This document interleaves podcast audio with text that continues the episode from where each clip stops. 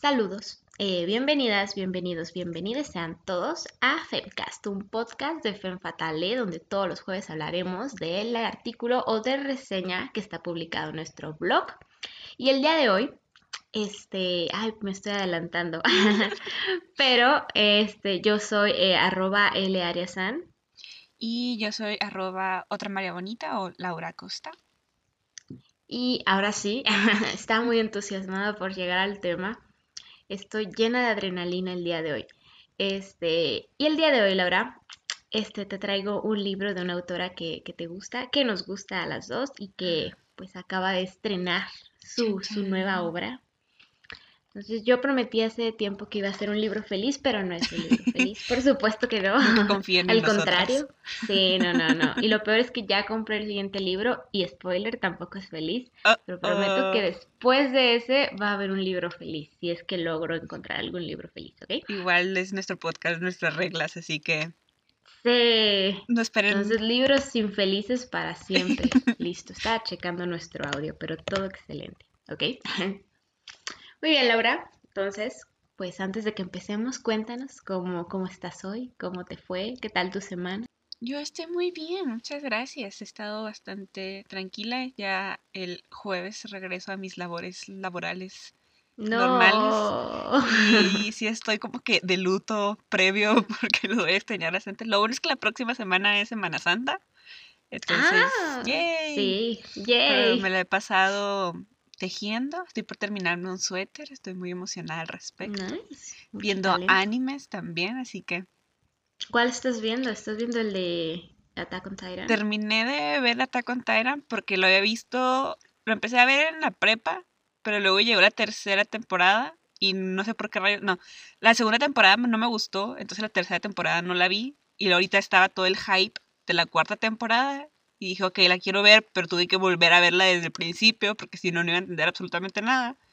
Entonces ya por fin me pude poner al tanto de lo que pasó. A mí me pasó exactamente igual. O sea, no sé si nos lo recomendó la misma amiga, pero en la prepa fue Dana, como te que, "Ve queremos mucho". Dana, saludos. Estamos hablando de ti. Este, sí fue Dana, pero también me pasó igual. Vi la primera temporada y dije, wow, super cool. Creo que llegué hasta una parte de la segunda y luego lo perdí igual que pues otras, otros animes, ¿no? Ajá, entonces fue, tengo que verlo todo desde el principio, porque de por sí estaba confundida la primera vez que lo vi. Entonces intentar tener este gran hueco no iba a funcionar, pero me alegra haberlo hecho. Ha sido una ¿Sí? buena, ajá. Sí, Sí es está bueno.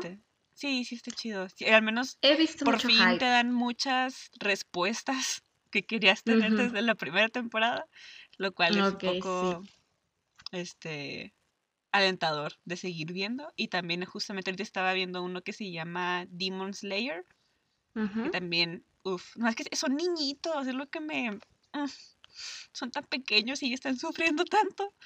Están peleando con demonios, me imagino. Ajá, No lo sé. spoiler. Pero está chido, está padre. Y creo que nada más es una temporada hasta ahorita. Y que al parecer van a sacar una película, pero pues ya será problema de Laura del futuro. Ok. Pues suena cool. O sea, yo sí pienso como volver a ver Attack on Titan porque he visto todo el hype, pero no había tenido tiempo, pero al fin tendré tiempo. Yay. Entonces, pues espero, espero poder aventármelo y ver qué tal, ver si sí vale la pena que Levi sea trending topic cada domingo. Cada, exactamente. Yo digo que sí, sí lo amerita. Sí, oh my God, tanta presión. ¿Y qué tal estuvo tu semana? Muy estresante, Laura. Fue una semana muy terrible, muy estresante, llena de mucho terror, miedo, mm, Incertidumbres. marihuaniza, incertidumbre, este, orgías y lo que sea. Mujerzuelas y juegos de azar. Mujerzuelas y juegos de azar. Entonces fue una semana muy pesada. Creo que hoy, al fin, me siento un poco más. Liberada. De- del martes pasado a este martes, soy una completa persona nueva. Siempre estamos en, cambio. Exacto, o sea, yo, yo renací. Yo, yo soy una nueva persona. Eres un fénix. soy un fénix, este, y deja- he deja- decidido dejar atrás mi, mi humilde pasado, mi terrible pasado, y ya no quiero mirar atrás. Eso ¿ok, es todo. qué, qué, qué gran manera de empezar el podcast. Wow. Excelente forma de empezar el podcast que probablemente termine usando como una sesión de terapia, ¿verdad? Porque siempre estoy contando mi experiencia de vida. Pero Para eso bueno, está el internet. para eso está el internet. Es como, no puedes hablar de esto con tus papás. O con, Pues, no sé, con cuéntalo en Spotify. profesional. No, no, Exacto, que o sea, que está obligado como a ¿quién guardar el secreto. eso? Ajá, es terapia. como, ¡Ja! ujú, Mejor se lo cuento a extraños que nos escuchan en Spotify y YouTube. No olviden. Mi terapeuta, es cada martes. Nos escucha. Hola, muchos saludos también. Olis, espero nuestra próxima reunión. Oli. Espera con ansias. Entonces, sí, Laura, pues mira. Pues como te spoileé un poco porque estaba excesivamente entusiasmada y tenía un shot de adrenalina encima, pues es un libro feo, ¿ok? Yay.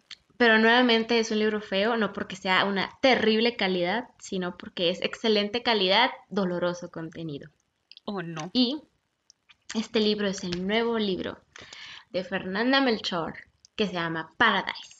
Entonces, Fernanda Melchor, pues como que llegó bastante a la fama, ¿no? Se hizo bastante popular por temporada de huracanes que... ¡mua! Besito así de chef. Uf, uf. Tremenda Calidad obra. Es toda una perfecto. experiencia. Exacto. O sea, es una de las, uno de los libros más únicos que he conocido, en- o sea, que he leído en toda mi vida. Confirmo. Exacto, o sea, la mujer tiene demasiada creatividad, o sea, no sé, siento que llegan a ver libros donde lees, por ejemplo, cosas como malas palabras, esas cosas que odiamos tanto en este podcast. Que una señorita este, no debe decir. Exactamente, y, o sea, y los escucha, bueno, los, no los puedes escuchar en un libro, pero los puedes leer en un libro, y te, o sea, sientes como una vibe un poco boba, como que es como, ay, Como muy un wannabe. poco bobo escuchar, ajá, decir como pedo, ¿no? O cualquier cosa, es como... Pero Lo con dijo. Fernanda Melchor, no, hombre, ella dice palabras que yo ni sabía qué significaban. O sea, Con un nuevo cosas- estilo, un nuevo enfoque, exacto, tomando notas exacto. nosotras. Exacto, cosas que mira, yo ni sabía que existían, que eran posibles, pero no, no, no me desagrada conocerlas. Algunas sí, ¿ok? Y es por eso que te diré, Laura, que este libro es bastante más corto que temporada de huracanes, tristemente. Temporada de huracanes es corto. lo- ¿Cómo? Y temporada de huracanes es relativamente corto. Este es más corto todavía. Y tiene la cosa de que tiene mucho menos personajes. ¿Te acuerdas que en Sí. temporada de huracanes ahí te cuenta la historia de tal y de tal y de tal y de tal y de tal? Entonces, en este básicamente tenemos solamente dos personajes principales, los cuales son unos seres horribles. y a través de la relación de esos dos personajes y de un plan que ellos desean idear, es en donde gira la trama. Entonces, sí te puedo decir como crítica entre paréntesis, porque ni siquiera lo veo como crítica, que si es un libro más corto, si es un poco un contenido más limitado, este no es como tan, tan, tan, no- o sea, no abarca tantos puntos, tantos temas como temporada de huracanes, pero creo que se entiende porque es una historia más corta, es un libro más corto, son Tiene menos sentido. personajes. Tiene mucho sentido, o sea, creo que ya empezarle a meter que la historia del tío y del primo y del primo del primo, pues ya sería pues otro tipo de libro, ¿no? Creo que para el enfoque, la historia que le da es suficiente. Es una novela corta o un cuento largo, como quieran verlo. un cuento muy largo o una novela muy corta. Entonces, sí, serán unas 200 páginas, literal son 200, menos de 200 páginas. Es como en, en inglés lo que se le denomina novela, ¿no? O sea, y sí es como, no es tan corto para hacer un cuento, pero no es tan largo como para hacer un libro per se. Como que sí tienen este nombre de novela en inglés. Uy, yo no sabía eso, Laura. Creo. Entonces, si lo si mexicanizamos, si lo tropicalizamos, podemos decirle novela bebé. Novela. Novelita. ¡Ay, qué Mini novela. Me gusta. Me, me Chiqui gusta novela. Así nomás de que dos veces. Novela bebé. Dos veces, novela bebé. Va, perfecto. Bebela. Ajá. Mejor. Uf, lo escucharon Un aquí primero.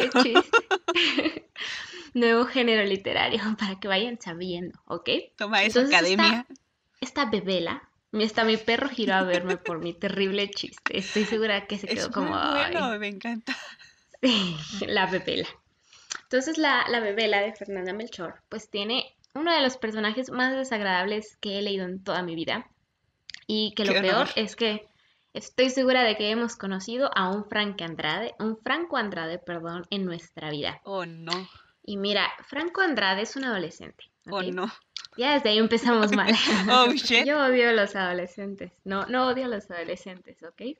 No, no quiero discursos de odio. Este, o siendo acusados a mí. pues. Entonces, Franco es un adolescente, peor aún, mi reizón, Oh, ricachón. no. Vive en uno de estos fraccionamientos, la palabra correcta es mamalones. Todos tenemos un fraccionamiento en nuestra ciudad que es como de casas fresoncísimas, que tienen alberca, que ves a, a la señora pues caminando con el perrito. Este, siempre existe, siempre existe. Casotas enormes para dos personas. Exacto, fifís, campo de golf, todo eso está incluido en esta situación. Y este residencial en Veracruz se llama Paradise, ¿ok? Y ahí vive Franco Andrade con sus abuelos. Tiene un papá, como que el papá es un poco rudo, está un poco ausente. De la mamá, literal, no mencionaron absolutamente nada. Wow. ¿Qué es esto, Disney? ¿no? Exacto. Pero con una princesa muy particular, porque Franco Andrade es un ser repugnante. Entonces, dejando de lado el hecho de que es un adolescente y dos rico, esa es la broma. Eso no es lo repugnante, pues es una persona adicta, adicta a la pornografía. Oh, no.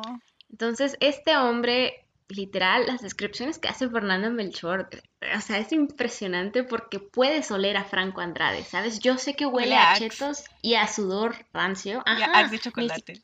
Exacto, o sea, y huele a semen y todo.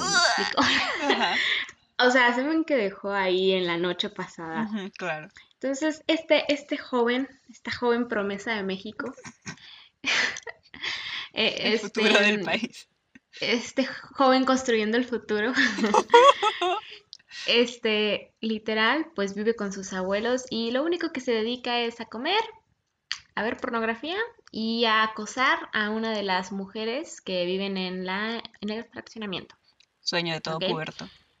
Exactamente, porque esta mujer es lo que en un índole pornográfico, en una visión bastante pues más machita, un poco más pues sexualizando a las mujeres, es lo que denominaríamos una MILF. Entre paréntesis, estoy haciendo paréntesis, pero ustedes no pueden verlo. Es una mujer un poco ya más mayor, es muy atractiva, es muy guapa, es rica también. Y Franco Andrade está obsesionadísimo con ella, ¿ok? Traumadísimo al punto de que todas las noches, o sea, hace sus asuntos pensando en ella. Ugh. Obsesionado, es asqueroso, o sea, ve estos videos pornográficos, y se imagina que se lo hace a ella, pero son videos pornográficos, o sea, no, pues no lo normal, ¿ok? O sea, él lo buscó como novia le da un beso y disfrutan de su aniversario, o sea, él buscó cosas más intensas, ¿me explico? Uh, Ajá. Así es. Y, y este es uno de nuestros personajes principales. Y literal en una parte dice que huele a chetos y que tiene las manos manchadas de chetos. ¡Ay, qué asco! Como que des- sí, desde ahí se me quedó esa esencia como de que este era un personaje muy asqueroso. O sea, no sé, de verdad que lo, lo leen y no sé, pienso en el meme. No sé si se acuerdan, es ustedes, colegas más ancianos como yo, este, que antes había un meme como de un tipo que era como que adicto a las computadoras y así. Oh, Algo sí. así Sí, siento sí, que... te, te mente. Ajá. Exacto, ese meme más o menos algo así lo describe este, esta Fernanda Melchor. Pero por el otro lado tenemos a Polo, ¿ok? No Apolo, sino A, espacio Polo, se llama Polo.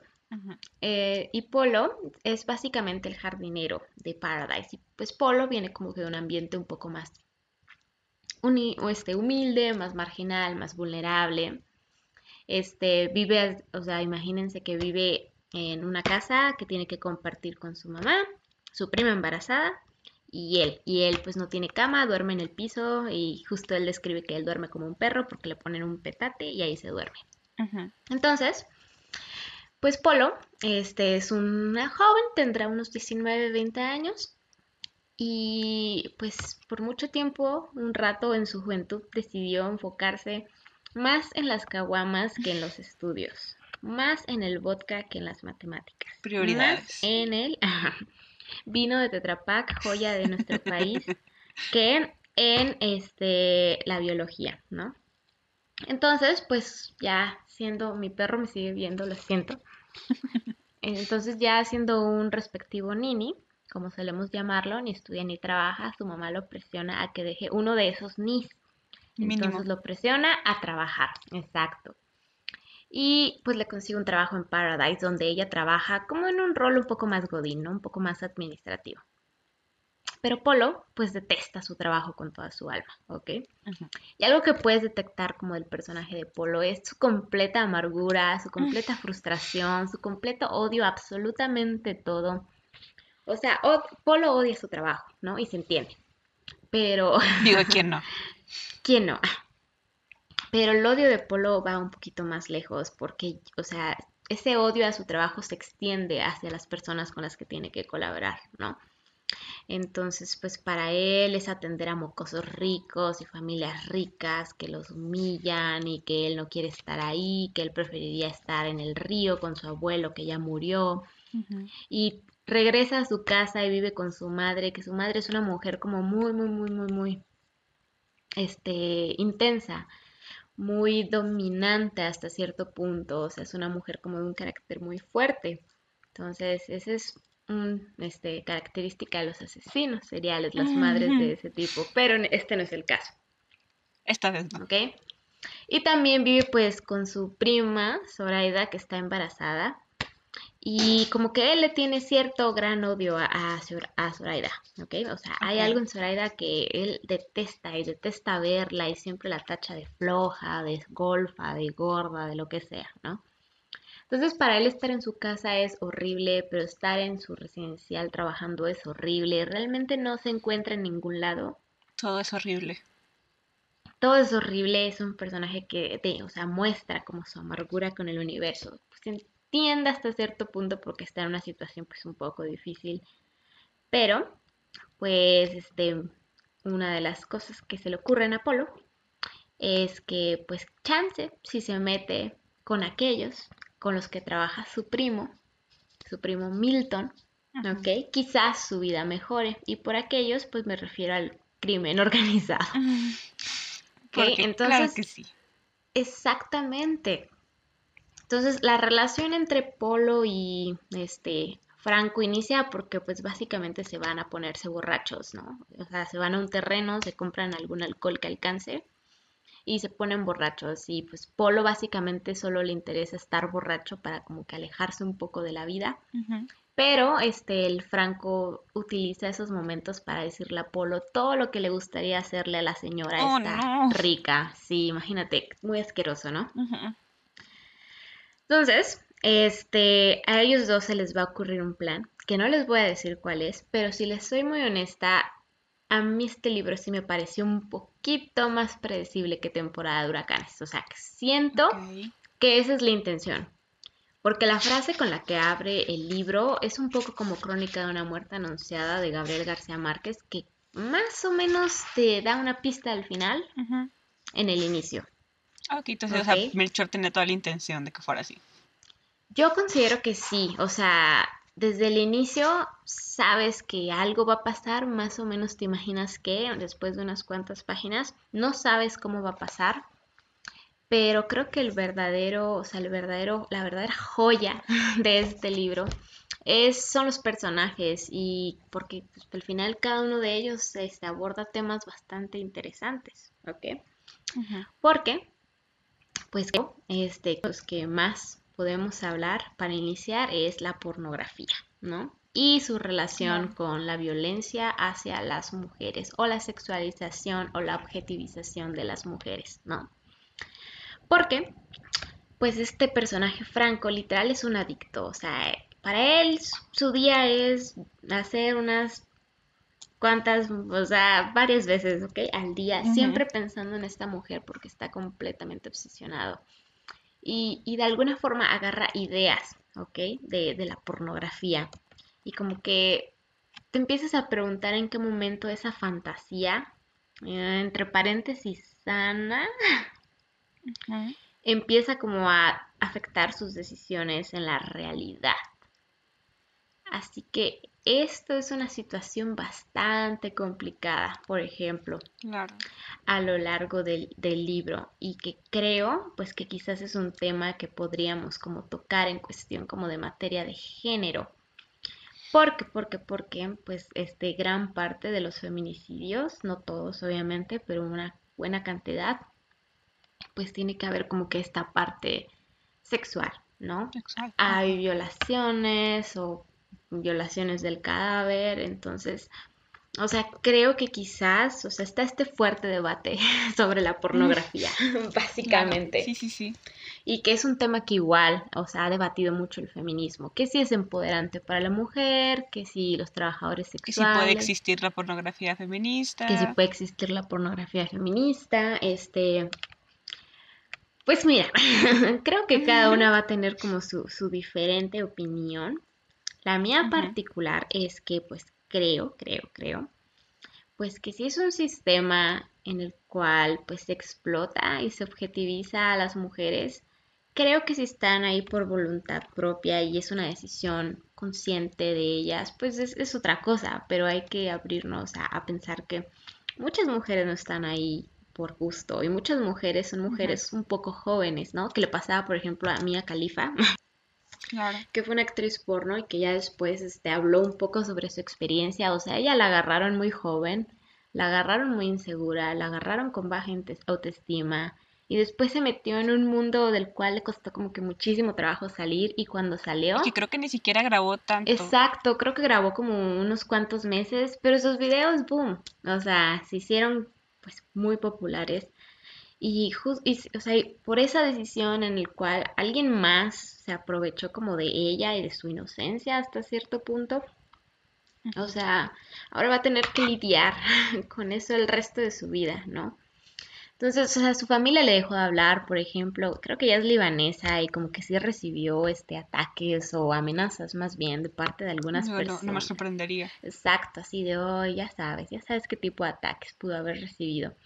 Entonces, creo que esa es la situación compleja, como con el consumo de, de pornografía, ¿no? Entonces entiendo yo que esta visión de pornografía feminista pues intenta, ¿no? Enfocarse un poco menos como en el placer del hombre y la mujer siendo un recipiente para pues que él se divierta un rato. Este, no sé, o sea, yo la verdad pues no consumo de, ni- de ningún tipo, entonces realmente pues ya desconozco un poco como de los trends ah, que existan. Este, pero, pero, pero, pues creo que sí hay como que un, un- un- o sea, una tendencia, ¿no? De entender pues el rol que tiene como la sexualidad o la violación en la violencia hacia las mujeres, ¿no? Y, Claro. y pues obviamente sería como un poco boomer de mi parte el decir algo como la pornografía causa esta violencia hacia las mujeres. Creo que sería un poco parecido a decir a Call of Duty genera los, Ah, ah, exacto. ¿cómo se dice? Que los videojuegos se hacen violentos Exacto, el narcotráfico de. México es culpa de que jugamos San Andrés cuando éramos niños, ¿no? Es como de... "Mm, es mucho Exacto, complicado es mucho eso". más complicado con, que eso, pero al final, pues quizás sea como que una forma de manifestar un sentimiento, que, que ahí está, que es el de objetivizar a las mujeres y, y pues no sé, o sea, el caso es que Franco Andrade, pues eh, él sí se obsesiona como demasiado con esto y como con contenido un poquito más fuerte, ¿no? Por otra parte, este, un tema muy interesante, pues es el, el rol de la pobreza hasta cierto punto y su esa relación, dualidad. exacto. Y, y no solo eso, sino su relación con el crimen y con el narcotráfico. Porque, o sea, podemos entender, por ejemplo, la cuestión de Polo. Polo aspira a, a estar en el narco porque está harto de esta situación que es su vida, ¿no? Entonces, pues Polo no tiene idea de lo que se está metiendo, ¿no? o sea, Polo cree que esto es muy sencillo, ¿ok? Oh, Oh, honey, sí, no. es como Polo, um, ¿what? O sea, Polo cree que es como muy sencillo este, hacer lo que hace un, un narcotraficante este, en todas las diversas este, labores que pueden llegar a hacer. Eh, Entonces, esta aspiración, o sea, yo, yo siento que habla un poco de cómo el subdesarrollo económico de la población de México los empuja a tomar estas decisiones, ¿no? Y es que al final, pues vivimos en un país en el cual realmente las oportunidades son pocas, son frágiles, o sea, pensemos Ah, en la- los Claro. salarios, o sea, métanse a OCC, a LinkedIn, a Indeed, vean los salarios, o sea, con pocos de esos salarios realmente puedes vivir, puedes pagar una renta, puedes comer y eso son la, esa es la oferta laboral en México, ¿no? Y todavía te piden como 10 años de experiencia y te dicen, ah, pero te vamos a pagar con, no sé, como si fueras becario. O cosas así. Entonces, sumándole a eso que hay situaciones que empeoran esta situación económica, por ejemplo, la pandemia, en el cual muchas personas perdieron su trabajo, pues o sea, creo que entendemos cómo puede ser este, la pobreza y la desigualdad económica una, una causa de, de, todas estas violencias que padecemos y de que haya más jóvenes que en un intento desesperado de salir de toda esta miseria digan, pues le entro, o sea, le entro a esto, le entro a esto y pues a ver, a ver cómo me va. Es muy fácil, es muy sencillo, ¿no? Y este, pues el narcotráfico y la violencia es un tema que también Fernanda Melchor este, toca mucho en, en, ¿cómo se dice? En temporada de huracanes. Aquí siento que incluso profundiza un poco más como en la idea del narcotráfico, porque incluso nos lleva como con el día, el eh, qué hago en mi día a día de, de, un narco, así como si fuera un blog, literal. Entonces, o sea, sí, sí se acerca mucho a estos temas y creo que es hasta pues no sé, o sea, hablar de esos temas en México y investigarlos y discutirlos, pues sí es como que aterrador, ¿no? Pues porque no es como que pues la mejor situación de seguridad del Te das país. cuenta de exactamente muchas cosas. Pero al final creo que es muy interesante que pues todos sus libros buscan retratar esa realidad de ese México que no nos gusta pensar que existe, pero que existe, ¿no? Y al final, así como Polo, hay mil polos, y así como Franco Andrade, hay mil Francos Andrades. Y, por eso justo inicié como diciendo, todas conocemos un Franco Andrade. Y yo puedo pensar en uno perfecto, pero no voy a decir su nombre, obviamente. o incluso en varios, ¿no? Pero... O que en diferentes niveles Ajá, o sea, lo, lo, engloban. Un poco más Franco Andrade, un poco menos Franco Andrade, Andrade pero pues al final es un... Es, la esencia está ahí. La esencia está ahí del hombre cochino. Ok, entonces, este, no sé si te acuerdas cuando hablaba, cuando empezó un poco como lo del narcotráfico, que, o sea, se hablaba mucho como de un tipo de fraccionamiento social, ¿no? Que eran sociedades fracturadas. Y creo que este libro más o menos retrata ese concepto, porque, pues, este, Polo es una persona completamente insatisfecha fecha, hasta cierto punto está como disacio, esa no es la palabra, está fuera de esta sociedad, ¿no? Está apartado, está distante, no pertenece, exacto, exacto, exactamente. Entonces, creo que quizás es uno de los temas que puede llegar a abordar este libro, ¿no? Este vacío, esta relación entre la pobreza y el narco, y esta relación entre la pornografía y la violencia hacia las mujeres. Y pues obviamente toca las, o sea, la, la, vida de muchas mujeres y todas son muy interesantes porque igual, o sea, tienes a Zoraida, por ejemplo, la prima de Polo, que pues también viene como de un entorno muy pobre, pero también tienes a la señora esta súper rica y súper mil que aún así está siendo como sexualizada por este otro Franco Andrade. Entonces, hay, hay, violencia para las mujeres, así para, ¡pum!, tirar, ahí te sobran violencia para las mujeres. Entonces, sí, Laura, básicamente, pues ya como es una novela muy corta, pues no les puedo dar más ideas sobre la trama, ¿ok? Pero... Pero, básicamente. exacto, pero pues la cosa es que en una borrachera, pues Franco y Polo se les ocurre un plan perfecto, según oh, ellos, con el cual pues este pues tienen planeado hacer algo y al final pues retrata algo que mencionabas, ¿no? Esta dualidad de cómo se une este personaje ricachón, ¿no? Ricachón desagradable con este personaje frustrado, vacío, de una mm, población más vulnerable, se juntan, la vida los junta y resulta que tienen más cosas en común de lo, de lo que esperaban incluso ellos mismos. Entonces sí, la verdad no sé qué opines tú. Wow. Sí. Ay, o sea, para hacer un libro tan corto, en primera siento que sí están muy definidos todos los personajes, incluso los secundarios. Incluso para que sean una novela corta es un gran trabajo narrativo, que tanto nuestros dos personajes principales puedan estar también construidos, pero también los personajes que los rodean y los motivan a hacer muchas de sus acciones, también se escucha que están muy bien construidos. No, no lo he leído, claramente lo quiero leer. Te lo paso. Después de, Gracias. Después de, ese capítulo. Entonces creo que pues ya estar familiarizada con la escritura de Melchor, este, como que sí puedo más o menos ya ir dándome la idea de cómo lo pudo haber hecho. Sé que sí va a ser mucho mejor de lo que yo pueda imaginar.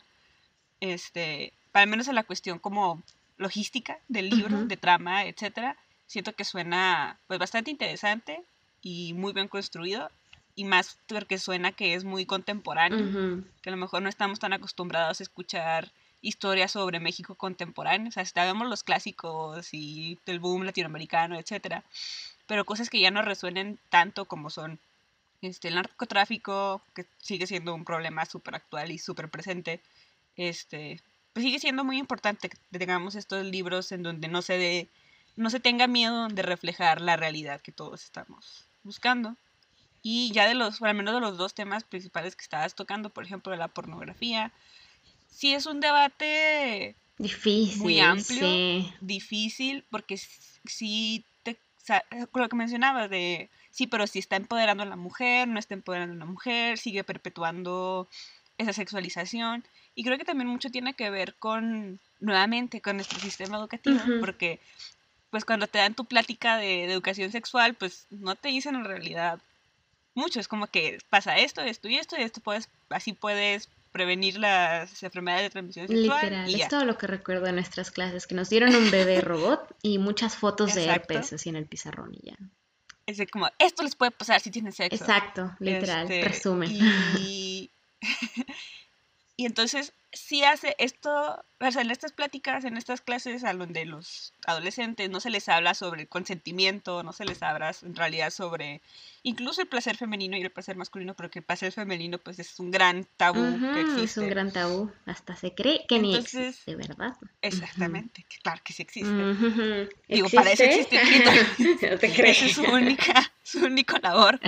Este, esto empuja a que su, el verdadero aprendizaje, entre comillas, sexual que se tiene sea la pornografía, que es algo completamente alejado de la realidad. Exactamente. En donde principalmente los niños, bueno, al menos lo que yo tengo entendido, que los niños hombres son los que tienen este acercamiento más este común, por así decirlo, o sea que a lo mejor de niñas sí se les sí caen en esto de que, uh, no, tú como mujer pulcra y virginal, este, tienes, no, no puedes ver esto, y a los hombres como que, así, ah, ten tu, ten tu video, ten tu revista de Playboy, ten tu entrada a Pornhub, etcétera.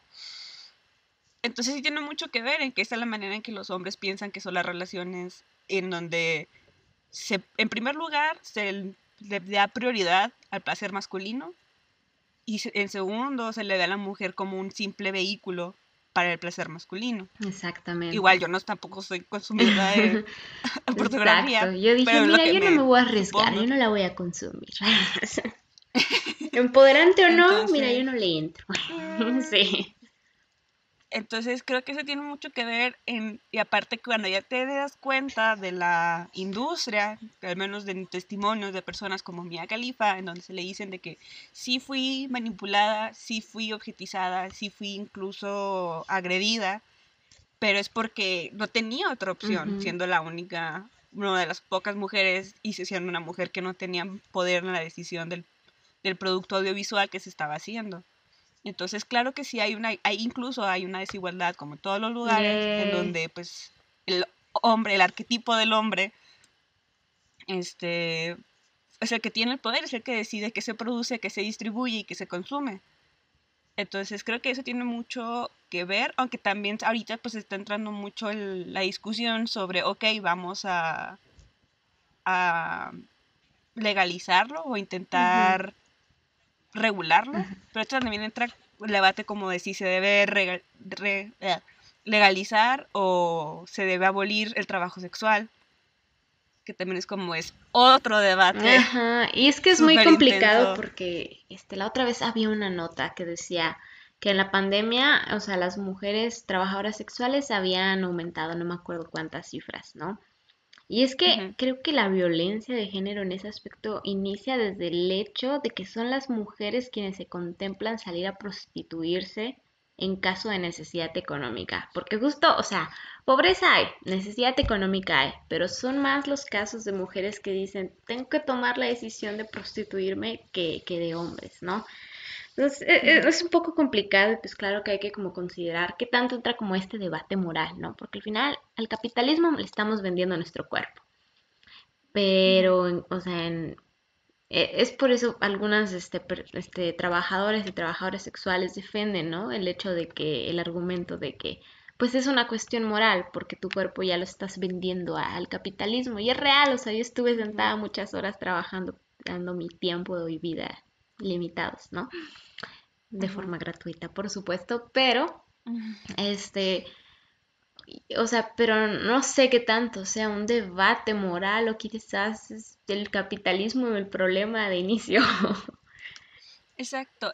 por ejemplo, estaba escuchando un podcast que también ya mencionaba aquí, que se llama Estética Unisex, en donde justamente el último capítulo que, capítulo que hicieron, invitaron a una mujer trans, trabajadora sexual, en donde pues también a mí me abrió los ojos de sí, como mencionabas, aumentó el número de mujeres que son trabajadoras sexuales, pero también gran parte de ese número, gran, gran parte de ese número son mujeres trans, Exactamente. Que es así, pues, eh, lo que, lo que mencionaba la invitada es como de, yo sí soy puta y así, o sea, mucha honra lo soy, y ella mencionaba de, yo nunca he vendido mi cuerpo.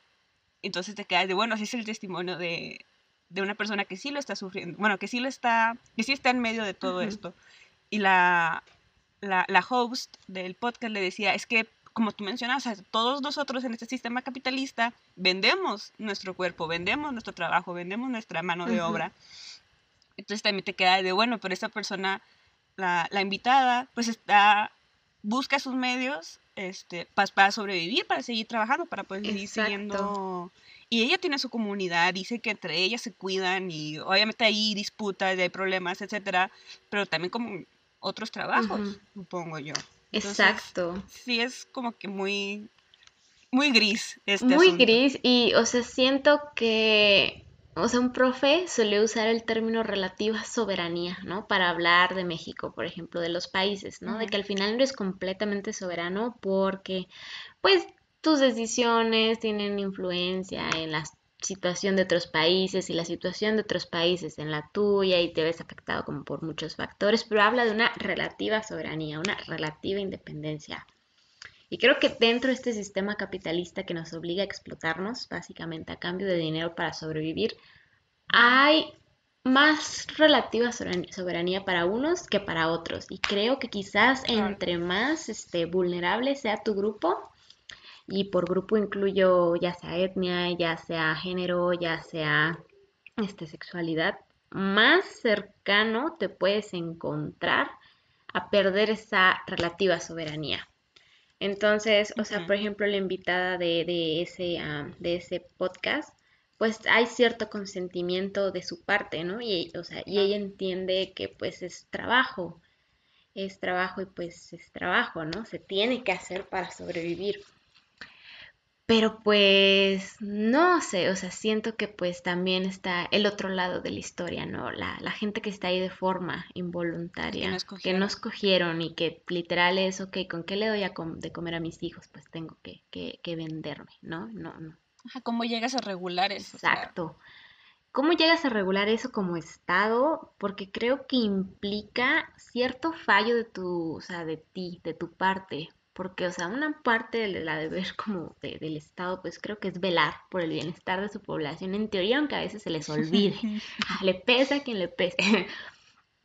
Pero, pues creo que esta parte de generar empleos, o sea, seguridad para tu gente, o sea, no sé, o sea, siento que, que pues sí implica un poco eso. Pues hay zonas, por ejemplo, muy populares en Ámsterdam, ¿no?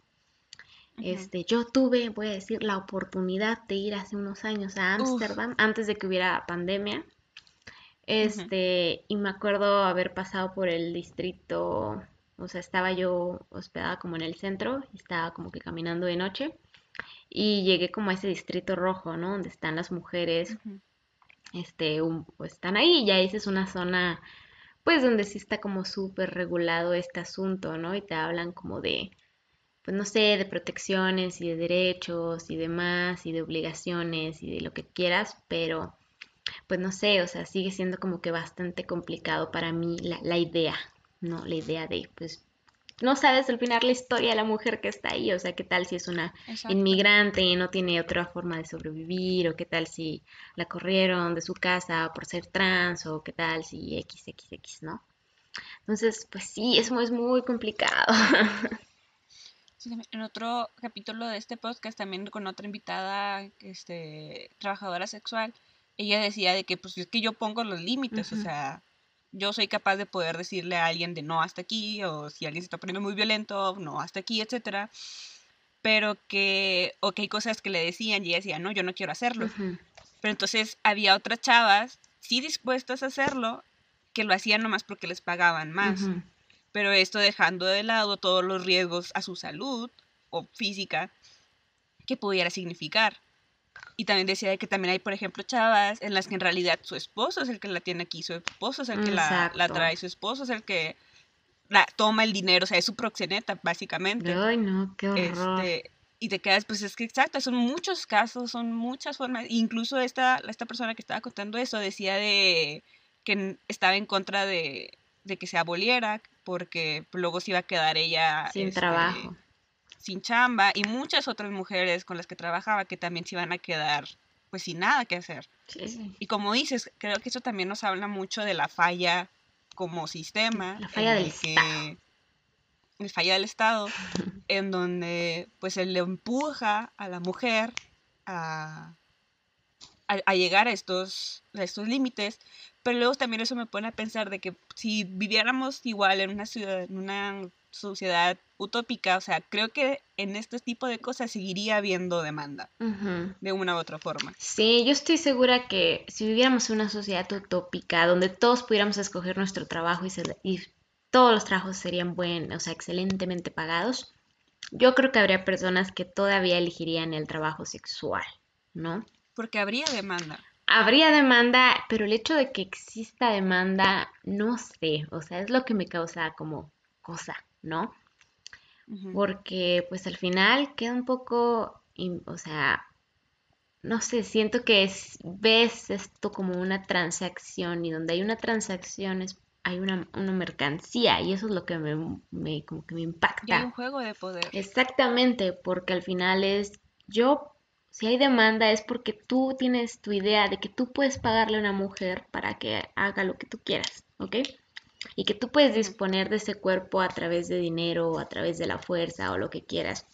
Y no sé, o sea, siento que, quizás ahí es donde entra como que mi, cuestión un poco. O sea, el hecho de que exista demanda eh, es lo que me impacta. O sea, e, eso es. y es, tan normalizada. Por ejemplo, en la Ciudad de México, o sea, pues obviamente yo sabía que existía como la prostitución y demás, pero cuando llegué a la Ciudad de México hay una avenida que se llama Calzada de Tlalpan y yo vivía por ahí más o menos, no por ahí, pero pasaba por ahí. El caso es que es una zona que está llena, o sea, de sexo, servidoras, prostitutas, trabajadoras sexuales, como les quieras llamar, y está, o sea, rodeado de hoteles, hoteles que ya sabes, pues que son hoteles moteles, hoteles un poco de mala muerte. Y están ahí a plena luz del día y demás. Está como que muy, muy normalizado ver ese tipo, ese tipo de situaciones, por ejemplo, en la Ciudad de México, ¿no? Entonces, pues ya, o sea, ves ahí a las transacciones hacerse en plena luz del día, cosas así, está pues impactante, ¿no? Siento que... Es que es todo un mundo. Exacto, o sea, no, no lo sé, es bastante impactante que pues pues ya, o sea, no, no hay que sonar como, como señor. Pero pues es que al final está como esto, o sea, los niños desde jóvenes como que ven esto, ¿no? Y dicen, ah, es completamente normal, o sea, algunas mujeres se pueden vender.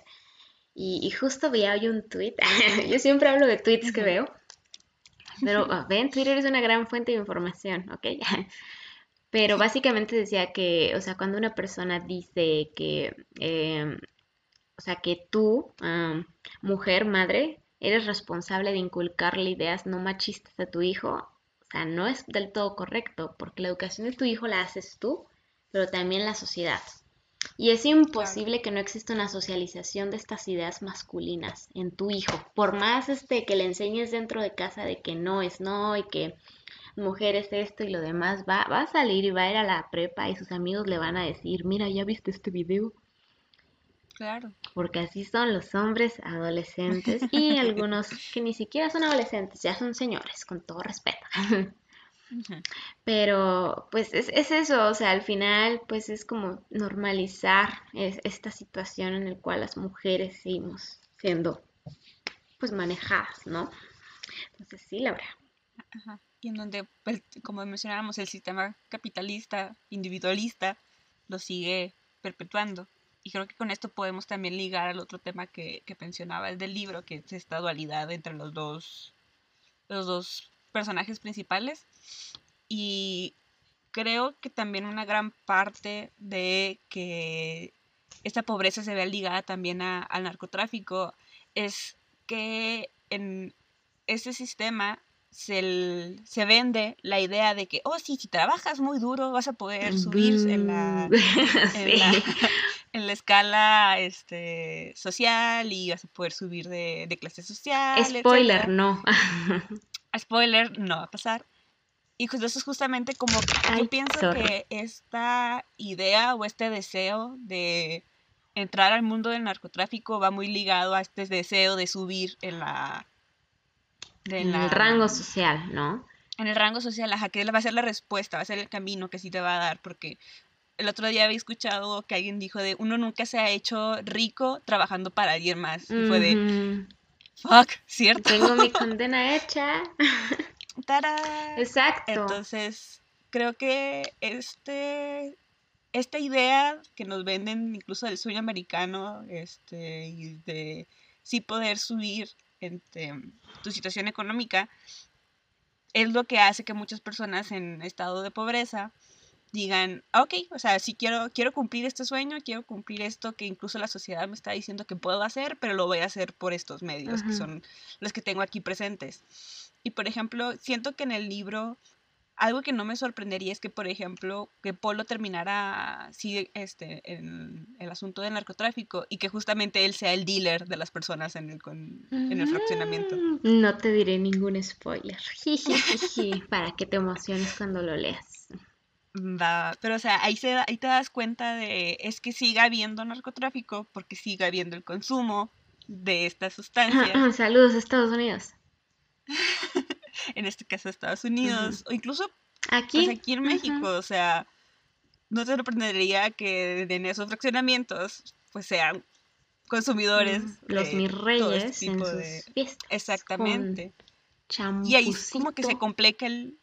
Exacto, se completa el, círculo, el, círculo vicioso de... Pues sí, de, la, del, del, consumo de, de drogas, que es lo que posteriormente da este financiamiento pues a muchísimas otras cosas, lado de dinero, venta de armas, no sé, ahí yéndote como que a los extremos, en donde tú pensando de que, ah, mi este micro micro decisión. esta microventa de, ajá, de yo querer comprar, este, no sé, X cosa, va, desencadena un montón de otras cosas que van ligados a trata de blancas, trata de personas, a este, incluso más pobreza, asesinatos, etcétera. es, también muchísimo más complicado de lo que se llega a pensar a hacer. Y a lo mejor es más complicado porque no queremos pensar en ello. Exacto, o sea, creo que en esta cuestión, y lo decía hoy también, más temprano, de las ciencias sociales, es imposible ver algo como un fenómeno aislado. Es imposible que algo sea una esfera aislada que no tiene impacto en el resto de los factores o circunstancias sociales, ¿no? Entonces, obvio que, por ejemplo, el, subdesarrollo económico se va a relacionar con el narcotráfico y el narcotráfico se va a relacionar con la violencia, obviamente, la violencia se va a relacionar otra vez con el subdesarrollo económico. Entonces, que esto genera más pobreza. esto genera más pobreza.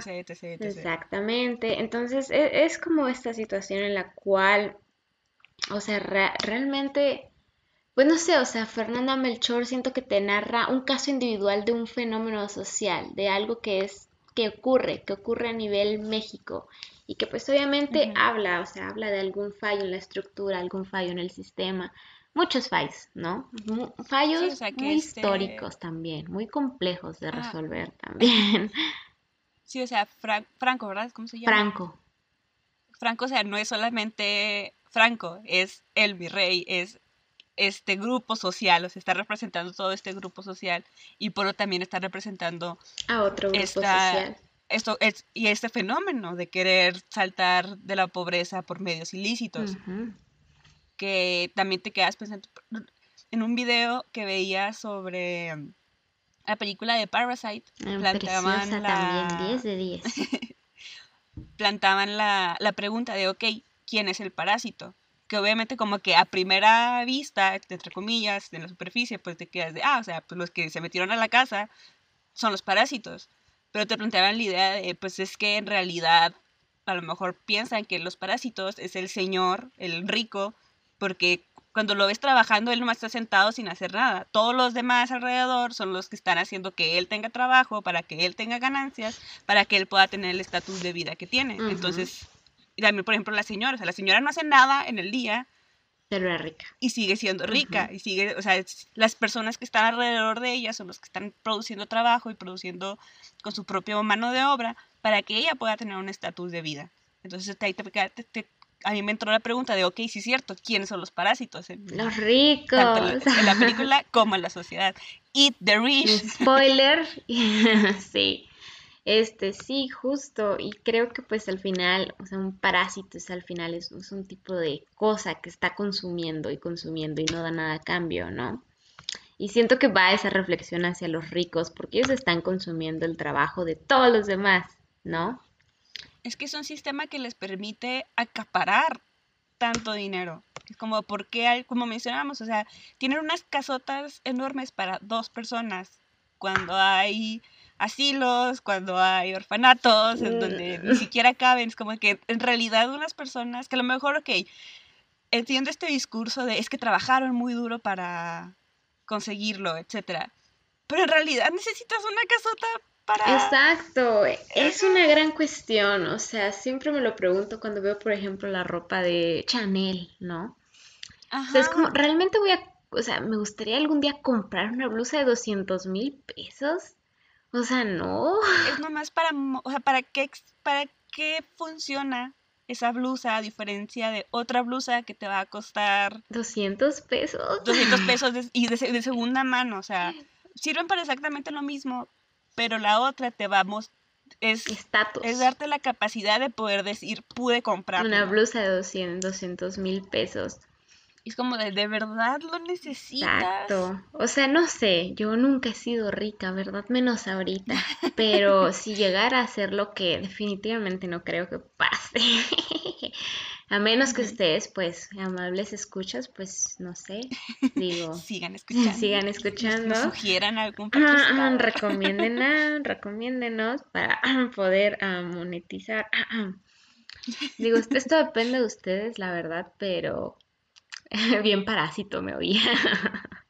Y o sea, volvemos a lo mismo, o sea, esto nosotras queriendo que se, o sea, que el podcast tenga escuchas y así, en realidad lo que va a hacer es que a lo mejor, a, o sea, es lo que estamos ayudando es a que una persona sentada en Spotify o una persona sentada en YouTube pueda generar más dinero. O sea, no hay escapatoria. No, no hay escapatoria. eso, es- eso no significa que no nos recomienden, Exacto. pero Es mejor recomendar contenido de calidad. Ya ni puedo hablar de calidad, o sea, contenido woke, pues contenido progre. Exacto. ¿cuántos de sus podcasts favoritos se discute, discute, ya no puedo hablar, se discute si los hosts son un parásito o no? O sea, eso es una cosa única. piensa, para, para eso estamos, para plantear las preguntas que a lo mejor nadie quiere contestar. Quizás. Entonces, sí, Laura, pues eh, ese es el libro de Fernanda Melchor y Wow. Y luego está escrito de que, como se escucha, ¿no? Paradise. Ajá, Paradise se escribe P-A-R-A-D-A-I-S. Y está interesante el título porque es Creo que es algo paraíso. ¿no? Paraíso es el residencial, pero al mismo tiempo está como que un poco, como una versión copiadita, chafa, ¿no? De, de para, paraíso en inglés, ¿no? Paradise es Ujú. paradise mexicanizado. Pienso que eso es algo hermoso. Sí, lo es. O sea, es una gran metáfora de todo el. Exactamente. Está muy, muy, muy interesante. Pues sí hay escenas muy fuertecitas, la verdad. Este, una en particular, o sea, sí más que oh, sí, sí, como de, ah, que, ¿cómo puedo estar leyendo esto? Pero, pues, eh, debió haber sido incluso muy difícil de escribir para Fernanda como Oh, sí. mujer. O sea, y, y no diré más porque quiero que compren el libro todos y lo lean. Este, pero, pero pues realmente sí, sí, sí te dificulta llegar como a esta parte y leerlo sin estar así como que un poco asqueada. Aparte lo leí casi casi en el 8M, entonces yo estaba como que Oh, más... no. Mm, Es esa época del año donde estoy más enojona que de costumbre. Bueno, todavía- ya la verdad, ya todo el año estoy enojada. un estado perpetuo. Exacto, es un estado perpetuo de estar enojada y de responder así de que, ¿qué de decir? A cualquier tipo. Deberíamos de... Ajá, Ajá, no. lo siento, o sea, no, solamente ya me pongo bien intensa cada vez que escucho la mínima pizca de que alguien va a decir algo machista. Es como, a ver, a ver, dilo, atrévete. Vete, Ajá, atrévete. a ver. Hijo, ya tengo, por cierto, ya tengo, ah, no, adelantándome, ya tengo una que recomendar para nuestra Exacto, era lo que iba a, era lo que iba que, pues mira, pasamos a nuestra recién estrenada sesión, sección, perdón, este, de nuestra recomendación semanal. Cuéntanos, Laura, ¿cuál ha sido tu recomendación? Mi recomendación, Uf, ahorita que estamos en la temporada de premios, me puse a ver como que a ver qué podía ver y que está nominada, no me acuerdo bien en qué categoría, pero está nominada la película de Promising Young Woman. nice, ya con eso suena Neta, potencial. Neta, véanla. Yo me quedé, wow, I was shook. ¿Es O sea, me documental? tenía súper... No, no, no. Es, este, es la historia de una chava que es eh, dejó la, la escuela de medicina y era como que a, promis- a very promising young woman. Ujú. Este, y ahora trabaja en una cafetería y todo el mundo, y sigue viviendo con sus papás y así todo el mundo de que, mm, pero ¿por qué? O sea, si era tan, Es mi futuro, tan machina. Mi futuro. Ay, no. Y lo que ella hace es que en las noches se va a clubes, actúa como que está súper borracha, esperando a que venga un nice guy, entre comillas, a ver si está bien, llevársela a su casa, y ya cuando el vato está a punto de cometer una violación o de sobrepasarse con esa persona que ni siquiera se puede este, mover por supuestamente lo, lo peda que está, ya la chava le dice de que, eh, güey, no, y lo, lo, lo confronta, es como que está vigilante, este, pero luego te das cuenta de por qué salió de la, por qué dejó la escuela de, de- de medicina y tiene que ver porque, a lo mejor esto ya raya un poco en el spoiler o no, pero es porque a una, su- a su mejor amiga en la escuela de medicina la, la violaron. Entonces, y nadie le creyó porque estaba muy borracha, etcétera, todo pues lo, lo que todo el mundo sabemos, ¿no? Entonces por ella El por eso ella busca hacer esta, busca esta venganza, Ujú. ajá, con estos nice guys que, que se la encuentran en el bar y que se quieren aprovechar de ella. Pero neta, véanla, la actuación está increíble, la fotografía está magnífica, sin mencionar que la historia, wow, I was shook. Y aparte la chava es súper lista, entonces sí, yo la altamente recomendada. Nice, uy, excelente. Yo también estaba viendo las películas nominadas, pero me puse a ver la de la gente topo. Está súper cute. Mamá, Exacto, yo también la vi con mi mamá y a mi mamá también le gustó. Entonces, Los viejitos. pues esa no es, o sea, no, según yo no está ni dirigida por una mujer ni nada, pero, o sea, sí entraría en mi recomendación semanal masculina. Promising Young Woman sí está dirigida por una mujer blanca y americana, pero de todas maneras sigue siendo mujer. Pero mujer, mujer blanca, pero mujer. Exacto. Este, pues no sé, Agente Topo sería mi recomendación masculina, porque, oh, de verdad, Es que los viejitos. de verdad sí está muy conmovedora. Y yo, la neta, empecé a ver esa película, yo esperaba que saliera algo feo, yo esperaba algo cochino, o sea, Es que te quedas pensando que algo muy malo va a pasar. exacto, yo vi el viejito y dije, este viejito va a ser un viejito cochino.